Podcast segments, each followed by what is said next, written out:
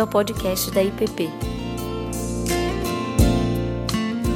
Gente, boa noite, que Deus os abençoe, que acho que minha... Né, nós, nós continuamos em culto, né, e, e eu sempre falo isso, né, que esse tempo de exposição bíblica durante o culto, né, ele faz parte desse processo, eu diria talvez seja mais uma ressonância a tudo que a gente já cantou, orou e ouviu hoje. Né? As leituras bíblicas, no Antigo no Novo Testamento, né? as orações, salmos. Né? Estava pensando né, nesse, nesse hábito saudável que a gente tem aqui de ter um momento de oração, de confissão, um tempo de intercessão, né? e como que isso faz diferença na vida da igreja, né? na vida do cristão. Né? É... O nosso Senhor está aqui, isso faz toda a diferença. Né? E que a gente comece então esse tempo de reflexão com uma oração, vou orar. Senhor Deus, que a tua presença aqui, que a tua glória que enche esse lugar, faça com que a tua palavra sobressaia, que a tua verdade revelada encha nossas mentes e corações e transforme as nossas vidas. Que o meditar na tua palavra verdadeiramente faça bem para a tua igreja, para a glória do Senhor, em nome de Jesus. Né? Né? Pastor Tiago me convidou para falar hoje e eu acho que né, durante todos esse, né, os próximos domingos a gente vai ter outros presbíteros aqui falando. E normalmente eu sou muito inseguro, fico muito preocupado com esses momentos de, de falar, da aula, né, na escola dominical e falar no culto. Acho que. Né, e aí eu sempre pergunto para o pastor sobre o que, que eu devo falar, né, porque aí pelo menos o tema veio dele, né? não foi eu que inventei com meu coração maldoso. Mas dessa vez eu não fiz isso. Né? Então o pastor não tem culpa de nada. Ok? Né? Tá? É, eu tinha pensado em conversar sobre, né, meditar num texto da palavra, né, e incentivar os irmãos dentro de uma, desse contexto que nós estamos vivendo.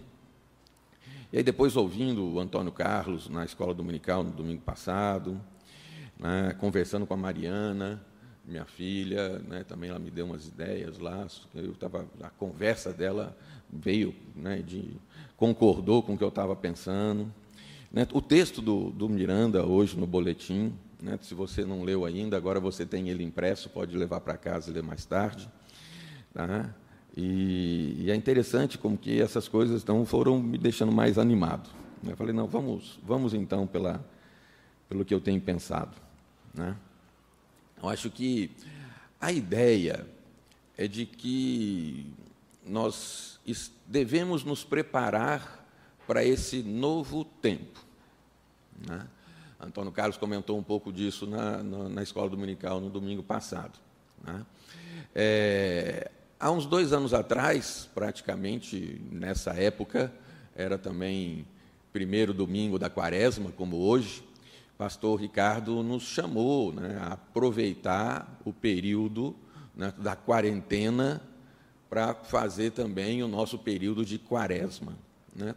A quaresma é um momento no calendário cristão né, em que a gente se silencia, se aquieta né, para meditar e se preparar para a Páscoa. Né? Normalmente as pessoas entendem que é um momento em que você tem que deixar de fazer algumas coisas. Né? Na igreja católica não podia se comer isso, aquilo, etc. e tal, tá, tá, tá.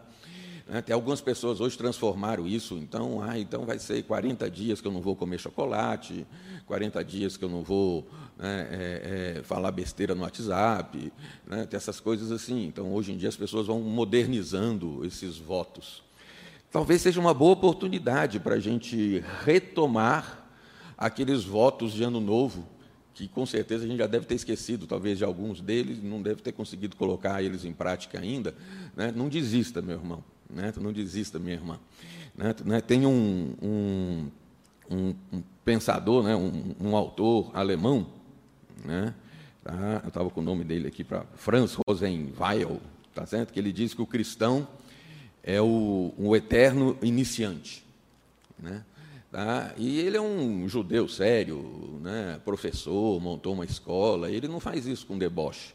Né? Ele fala isso dizendo de que o cristão realmente tem essa característica de sempre estar disposto a recomeçar com vigor, com seriedade e com disposição. Né? Acho que essa é uma verdade. Né? Então, é um período novo que nós vamos enfrentar daqui para frente. Há dois anos atrás, nós fomos surpreendidos por uma pandemia. Né? A gente não esperava que.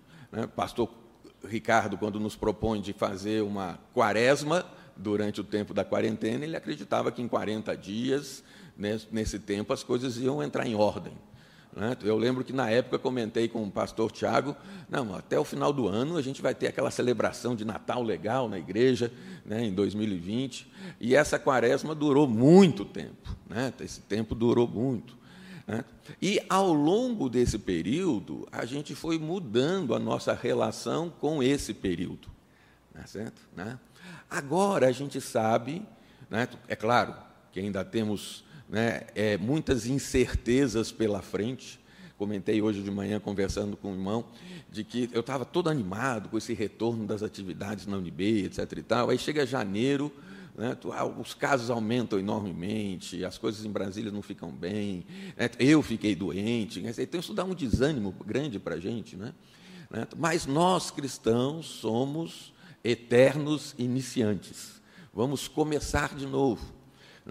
E a gente tem essa característica por causa do nosso Senhor. Né? É, é, o, o Moltmann, um teólogo, que usa essa expressão, eu gostei muito dessa expressão dele, acho que pode ser engenheiro, que fala de que Jesus Cristo é capacidade de futuro. Né?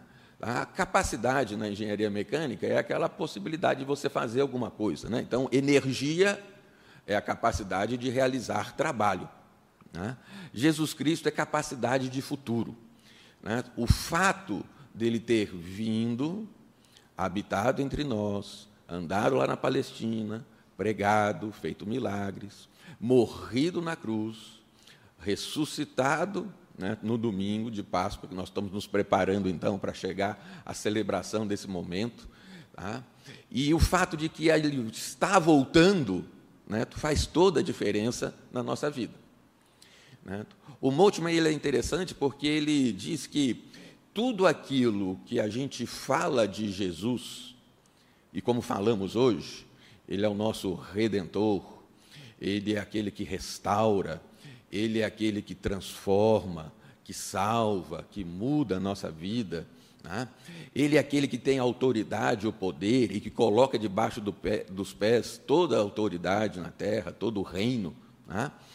É tudo isso que a gente fala sobre Jesus também deve ser a nossa afirmativa sobre esse potencial futuro que a gente tem em Jesus Cristo.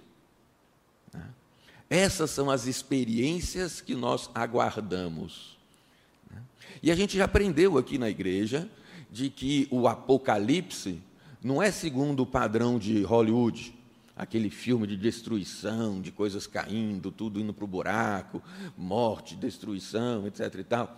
Bom, vai ter tudo isso também, porque está escrito na palavra de Deus. Mas é o momento em que a revelação, a explicação de toda essa história até aqui é feita plena para nós. Né? O livro de Apocalipse serve para isso, é a revelação de Jesus Cristo, que João recebeu lá na ilha de Patmos e que a gente já estudou aqui na igreja várias vezes, e eu tive a chance de estudar isso com os, com os jovens no semestre passado. Tá? Então, essa perspectiva de que o nosso Senhor Jesus, Salvador, Redentor, cumpridor da aliança, né? Tá? de novo, Estou estudando isso com o povo na minha classe lá agora, junto com o, o, o Pedro, né, para entender a Bíblia. Né, então, nós vamos falar dessa história toda da Bíblia. Essa evolução, é, vamos dizer assim, essa progressão na revelação de Deus. Deus se revela. A gente não dá conta de conhecer a Ele só com as nossas capacidades, Ele precisa se revelar. Ele é o Criador, nós somos só a criatura, então Deus se revela. E essa, essa revelação progressiva né, chega um ponto-chave, que é o ponto onde Jesus Cristo se encarna, e toda a promessa foi cumprida, e a aliança está né, tá sendo cumprida, e a Jesus Cristo é a nova aliança, o novo testamento, né? é esse cumprimento, essa plenitude dos tempos. Né? Aí eu me perguntava, né, mas como é que negócio é isso? Né? Por que, que aquele tempo é a plenitude dos tempos? Tá certo, né? O que, que tinha de interessante naquele tempo para ser a plenitude? Né? Não tinha internet, né? né? não tinha nada dessas coisas. Se tivesse internet, né? a capacidade. Não, não é a plenitude dos tempos né? que chegou e aí Jesus veio. É porque Jesus veio que a plenitude dos tempos chegou. É, essa que é a ideia. Né? Ah, se Jesus Cristo tivesse vindo antes, a plenitude dos tempos teria sido antes. Se ele tivesse vindo depois, a plenitude dos tempos teria sido depois. É a encarnação de Deus em Cristo Jesus que chega e faz com que a plenitude do tempo chegou. Tá? É a presença de Deus entre nós que faz com que a plenitude do tempo chegue. E hoje de manhã estava refletindo com o povo né, da turma da nossa classe, e a gente estava falando sobre. A gente conhece bem o salmo né, que diz que Deus nos entreteceu no ventre da nossa mãe.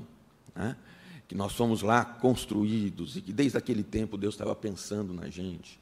E desde aquele tempo Deus estava planejando né, né? e Ele estava criando a nossa vida e nos dando as condições de vivê-la. Né? Então, a, a família que a gente recebeu, o local, todas essas coisas Deus estava preparando. Mas tem um negócio interessante que você deve pensar, que nesse processo, Deus estava preparando o teu encontro com Jesus Cristo. Pois essa é a grande verdade de que o plano de salvação de Deus, e a gente já aprendeu isso aqui na IPP, já ouvimos nossos pastores ensinando, o projeto da salvação através da morte e crucificação de Jesus Cristo, né, não é o plano B de Deus porque o Éden deu errado. Né? Deus planejou, antes dos tempos, o processo de salvação por meio de Jesus Cristo. Aquela reunião da Trindade, né? e Deus falou: Olha, eu, não, eu amo, eu quero criar, eu quero. Né? né e aí Jesus, não, tudo bem, eu vou. Né? Certo? Né? Eu sempre falo que eu gosto daquele filme lá do, da Chegada, em que a, a atriz lá diz que eu conheço toda a história, eu sei aonde isso vai dar, mas eu vou viver cada um dos momentos dela. Né? Ela tinha capacidade de entender o tempo em círculo. Né? Então, ela, ela conseguia lembrar do futuro coisas que a gente não pode fazer. E Jesus Cristo tem essa habilidade, ele conhece o futuro. Né? Ele sabia que ia acabar na cruz, mas ele falou: Nós vamos criar o homem à nossa imagem e semelhança. Por causa disso, eu vou subir na cruz. E quando Deus pensou e amou e criou você, a mim, né? ele levou isso em conta. Estou criando um pecador. Né? Então, Roberto, meu Deus, Roberto, né? Deus não fala meu Deus, né? Tá certo, né? Mas ele deve ter pensado assim: o que, que eu estou fazendo, né?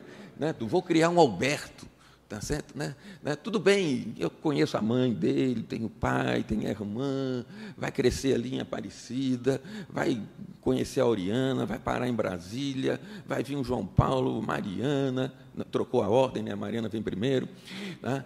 Ah, e, mas cara é um pecador. Né? Tá? Ele vai ser professor na UNB, sei, mas é pecador. Né? Tá? Quer dizer, tem prego que vai ter que ser colocado na cruz por causa dele, por causa do Alberto. Né? Vai ter que ter sangue derramado por causa dele. Né? Eu sei onde é que esse negócio vai dar, eu sei o que vai acontecer, mas eu amei, eu quero criar o Alberto. Né? E quero que ele venha. E eu sei o preço que eu vou pagar para que ele exista. E é interessante de que, né, é, de alguma forma, apesar de todos os ruídos que existem hoje em dia, a gente ouve a voz do Senhor nos chamando. Eu até pedi que o pessoal da classe hoje viesse para o culto à noite para cultuar e louvar a Deus por causa da sua história pessoal de conversão. Né? Que é, para um pouquinho, pensa, talvez até escreva, né? Né? como é que foi o seu processo de conversão? Como é que foi que Deus entrou na sua vida? Como é que você escutou esse chamado e aí respondeu e foi em direção a Ele? Às vezes é um processo longo, às vezes é uma coisa assim mais instantânea, às vezes meio traumática? O, o, o Enedilson até brincou, mas a gente vai ter que vir depois aqui no domingo que vem contar aqui na frente na classe? Não, não precisa contar não. Né? Mas é para que você guarde isso na memória e no coração e recupere isso. Recupere essa mensagem, recupere esse fato, recupere essa história. Conte para os teus filhos, se você não contou ainda. Conte para os teus netos, se você não contou ainda. Né? Tente fazer isso de uma maneira que eles guardem na cabeça e que eles guardem esse testemunho, né? e que eles venham para a igreja para louvar a Deus. Louva ao Senhor, porque o Senhor converteu a minha avó.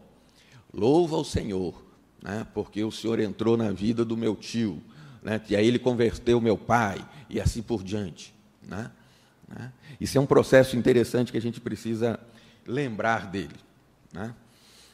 Mas né, passando da introdução para o que eu quero dizer para vocês, né, é, me dou essa liberdade, né, porque normalmente o Rubem gasta dois terços com a introdução, né, então estou seguindo o exemplo do mestre. Né, né, ah, e é, o que eu queria, então, irmãos, é trazer para vocês de que se somos esse povo que está sempre recomeçando, estamos num tempo de recomeço. Né? E como é que fica a nossa agenda nesse tempo de recomeço? Como é que a gente tem que se preparar? Né? O que, que a gente tem que olhar? O que, que a gente tem que fazer? Né? E eu não sei te dizer. Né? A pandemia está passando, está passando mesmo. Será que não vai vir nada mais estranho aí depois? Né? Né? Tá, a minha conversa com a Mariana, que é historiadora, ela estava fazendo as associações. Né? Nós tivemos né, a, a, a, gripe espanhola, aí passou um tempo, teve uma guerra, a segunda, tá certo? o povo já sabia tudo que tinha acontecido na primeira, ainda fez a segunda. Tá certo, né? E aí, se a gente começa a olhar para as coisas, a gente começa a falar dessas semelhanças. Né? Miranda estava falando disso, né? dessas coisas que vão e que voltam, que a gente se empolga, né? a gente vê um caminho novo e, de repente, as, as frustrações vêm. Né? É, esse conceito dessa, dessa periodicidade das coisas foi forçadamente a ser mudado. Né? O iluminismo cuidou disso, né? porque tinha que falar de progresso, de novidade, né? de que agora o homem estava se desenvolvendo, as coisas vão melhorar, né? então o futuro não vai ser uma repetição do passado, né? apesar de todos os ciclos que a gente ainda está vivendo. Né? Mas a gente chegou num momento em que esses que falam em nome da humanidade falam só de incertezas. Né? Tá? Então, houve uma época em que eles anunciavam: não, fica tranquilo, as coisas vão voltar àquele ritmo de sempre. Né? A gente vai repetir, as coisas vão acontecer, né? você vai ser plantador de, de cana, que nem seu pai era, ou você vai ser instrumentista, que nem seu pai era, e aí as coisas vão se repetindo e vão continuando. Né? E aí o povo começou a dizer: não, não, não, não, agora tem progresso. Agora tem progresso, tem novidade. O homem né, é senhor da história e o homem então vai produzir o novo, vai levar as coisas para o progresso. Nós vamos, né? Então o futuro vai ser uma melhor, vai ser melhor do que o passado, do que o presente que nós estamos vivendo. E a gente chegou à conclusão de que não, né? No começo da pandemia, você escutava todo mundo falando sobre o novo normal que vai vir, né? agora é o novo normal. Né? Depois da pandemia teremos o novo normal, as relações vão ser diferentes, etc. E tal, tá, tá, tá, Cara, e o que, que vem? Uma guerra de novo. Né? E as relações humanas continuam do mesmo jeito. As pessoas não aprenderam nada. Né? Por isso que a gente tem que começar de novo. E eternamente começar de novo porque o ser humano está debaixo do pecado. E por causa do pecado e da nossa rebeldia, a gente perde essas oportunidades de crescer e de produzir. Né? E esse crescimento e progresso a gente começa a ver que, na verdade, não é assim que as coisas acontecem, por causa do pecado. Né? E aí o mundo começou a perceber que é assim. Então o mundo fala de, de, de incertezas e dúvidas, etc. e tal, e pinta um quadro terrível, em que a gente vai ter que ter um esforço maior para encontrar um rumo no meio dessa coisa toda. Né? Ah, tudo é muito incerto. Foi incerto, sim. A gente não sabia como é que essa pandemia ia ser há dois anos atrás. Todas as etapas que iam ter que passar, tudo que a gente ia ter que fazer, como que a gente ia se organizar para isso. Né? Ah, e agora vai ter um novo normal? Não, não vai ter um novo normal. Nós vamos voltar ao que era antes? Não, não vamos voltar. Nós vamos ter que construir esse novo. Né? E aí é importante a participação, e aí é importante a atuação né, que o cristão esteja atento para isso. Nós não somos um povo para ser levado pelo que acontece ao nosso redor. Nosso Senhor nos ensina isso.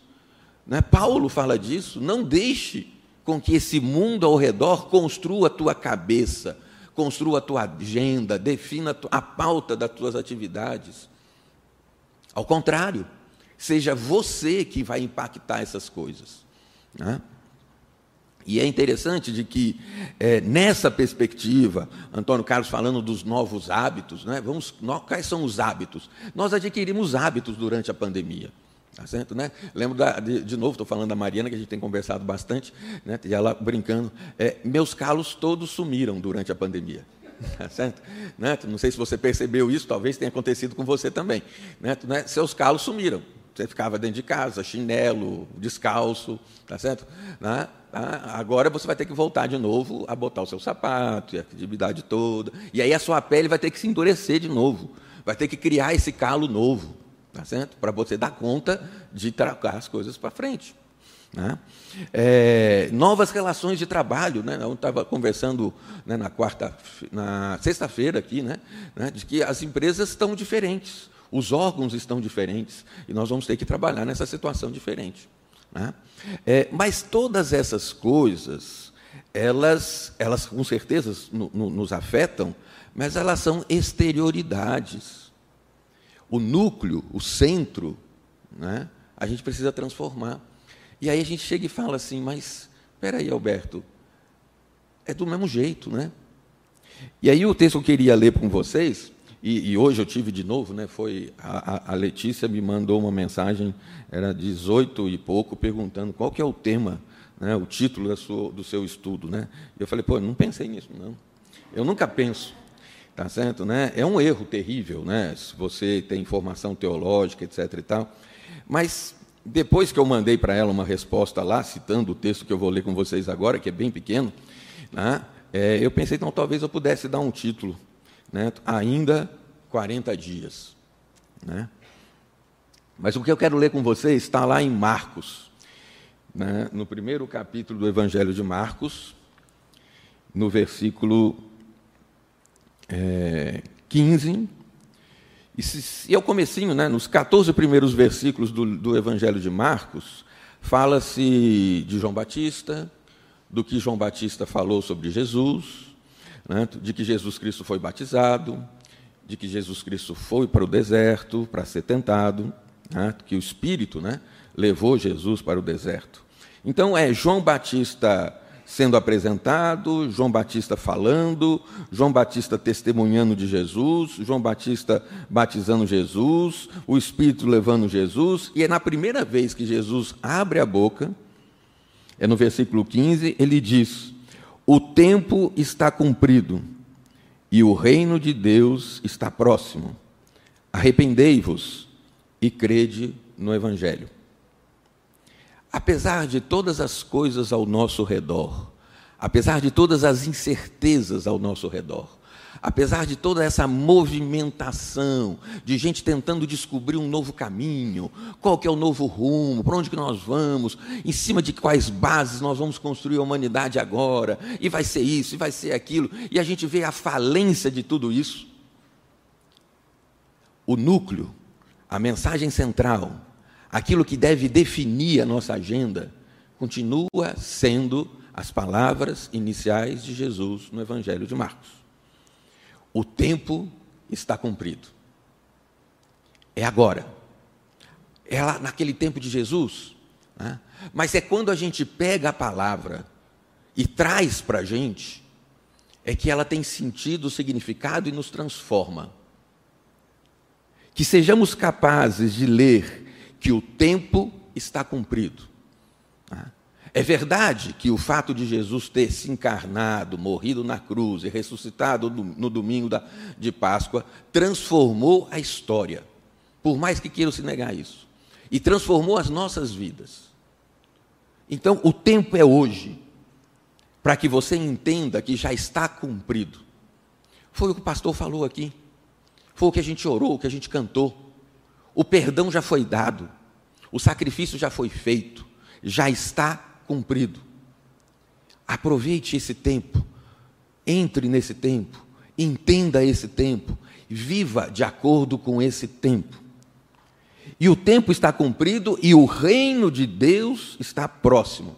Sempre que eu via essa frase, o reino de Deus está próximo, eu me lembrava de umas charges que eu via no jornal, daqueles carinhas andando com aquelas plaquinhas, o fim está próximo, o fim está próximo, né? Tá certo, né? Então o reino está próximo, o fim está próximo, né? Aquela mensagem apocalíptica de que está tudo terminando, que está tudo acabando. É verdade que existe uma proximidade temporal com a, o, o, o cumprimento de tudo que a gente espera que aconteça, que a gente estuda lá em Apocalipse. Né? Mas quando Jesus fala o reino está próximo, ele está dizendo: o rei está aqui. Eu sou o Senhor, eu sou o cumprimento, eu sou aquele que era esperado. Né? O tempo está cumprido, tudo aquilo que Deus planejou desde a eternidade passada, como diz o, o John Stott, tá certo, né? Tá, tá se cumprindo, está se realizando, é agora, né? Eu estou aqui, o Senhor, o Filho encarnado, né? Deus, homem. Né? E o reino, né? e é interessante que ele fala de reino. Né? E, aí, e aí, estudando com, com, com o povo da classe de para entender a Bíblia, né? a gente sempre pergunta, né? mas para que, que tem tanta história lá de reis? Né, de reis e reis e crônica. Né, é, é, é, é eu acho que é o 70-30. Né? 70% dos reis não deram certo, 30% mais ou menos. Entendeu? Né? Tá? Não, mas para que, que tem tudo isso na Bíblia? Né? Para mostrar essa desgraceira toda que era naquele tempo? É para mostrar de que o reino do nosso Senhor Jesus Cristo não é como nada daquilo que você tinha naquela história e que toda aquela história estava preparando essa revelação progressiva para o reino que chegou com Jesus. Hoje é o tempo da gente interiorizar o reino. Hoje é o tempo da gente começar a viver os valores do reino. Hoje é o tempo da gente aceitar, se entregar e reconhecer: faço parte desse reino e isso muda tudo. E não é porque eu quero, não é porque eu escolhi, não é porque eu conquistei, é porque o meu Senhor Jesus me chamou. Porque ele estava na porta batendo, e aí eu tive que responder, e abrir, e deixar ele entrar. E aí nós ceiamos juntos. Esse é o tempo. Né?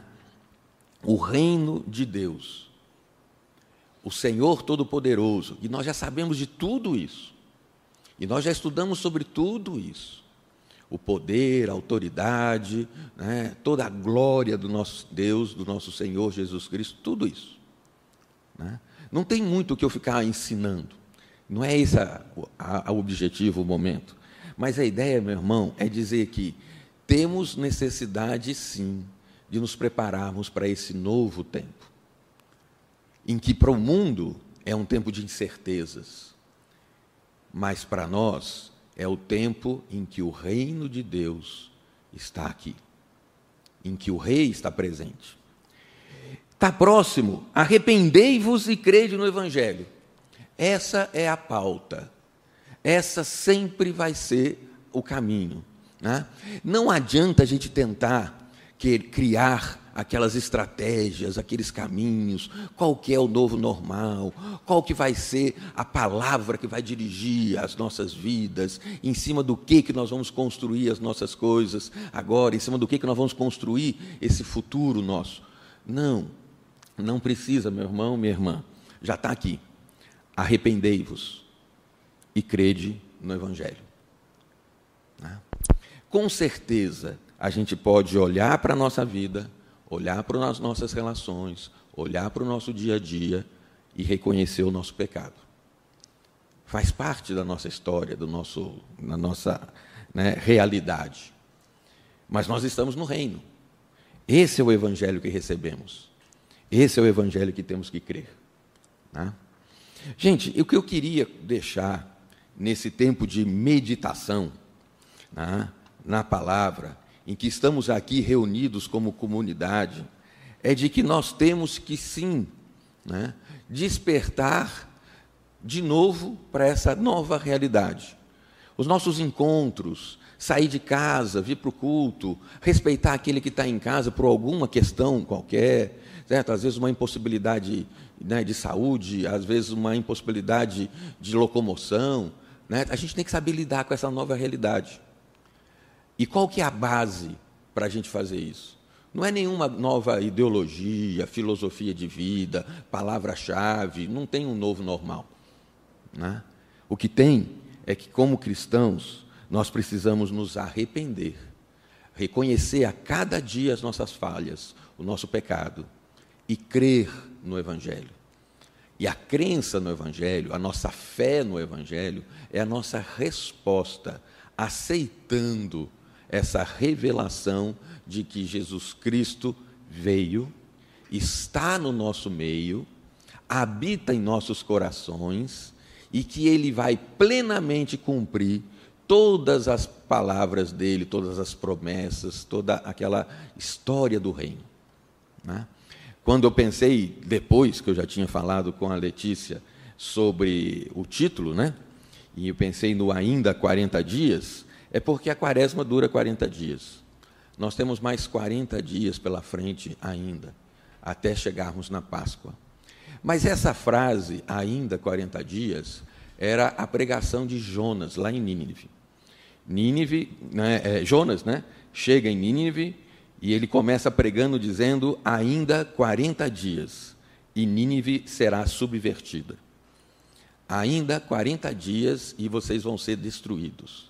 Ainda 40 dias e vocês vão ser completamente né, aniquilados. Os ninivitas creram em Deus e proclamaram um jejum e vestiram-se de panos de saco, desde o maior até o menor. E chegou essa notícia ao rei de Nínive. Ele levantou-se do seu trono, tirou de si as vestes reais, cobriu-se de pano de saco e assentou-se sobre cinza. E foi se proclamar e divulgar em Nínive, e aí a gente conhece o resto da história. E Nínive foi poupada. Né? Essa que é uma coisa interessante. Se o crente mesmo ninivita, que não era o povo escolhido de Deus, se o crente ouve a palavra de Deus, crê na palavra de Deus, se arrepende e se volta para o Senhor, as coisas mudam. Os poderosos, o rei de Nínive, foi transformado pela transformação desses que creram. instituiu novas regras, novas leis, estabeleceu um decreto novo de acordo com a proclamação que vinha de Deus. Né? Acho que isso é bom da gente guardar. A gente fica querendo entender qual vai ser o caminho da transformação. Ele já foi anunciado há mais de dois mil anos atrás. Arrependa-se e creia no Evangelho. Tome posse, vai atrás, deixe-se transformar por isso. Que Deus tenha misericórdia de nós e nos ajude nisso. Amém, gente. Você acabou de ouvir o podcast da IPP. Para saber mais, acesse nossa página em www.ippdf.com.br.